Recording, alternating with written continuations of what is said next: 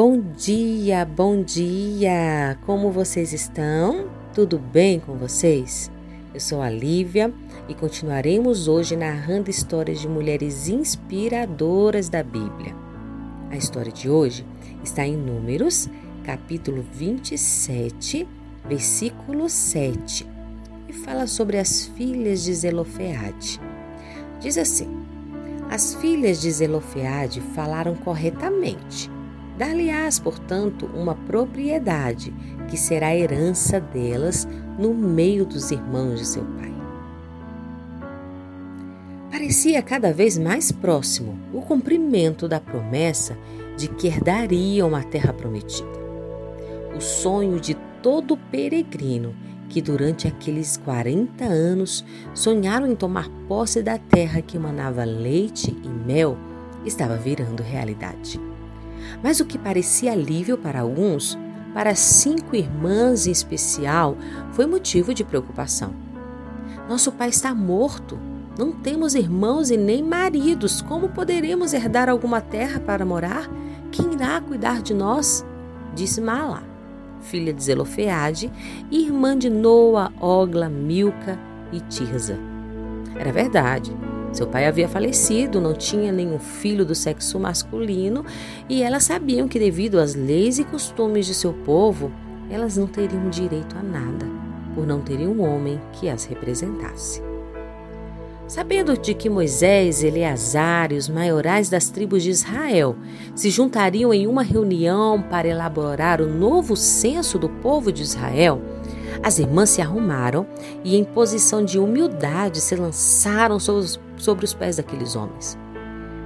Contaram que seu pai havia falecido, mas sempre honrou a posição de Moisés, apartando-se dos grupos de oposição ao Senhor.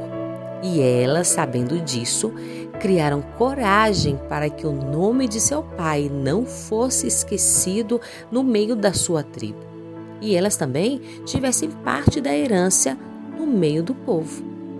Uma atitude nunca vista antes. Foi motivo de compaixão de Moisés, que, levando a situação até o Senhor, ouviu de sua boca que aquelas moças estavam certas em seu pedido e que elas teriam sim o direito à terra que pertenceria ao seu pai.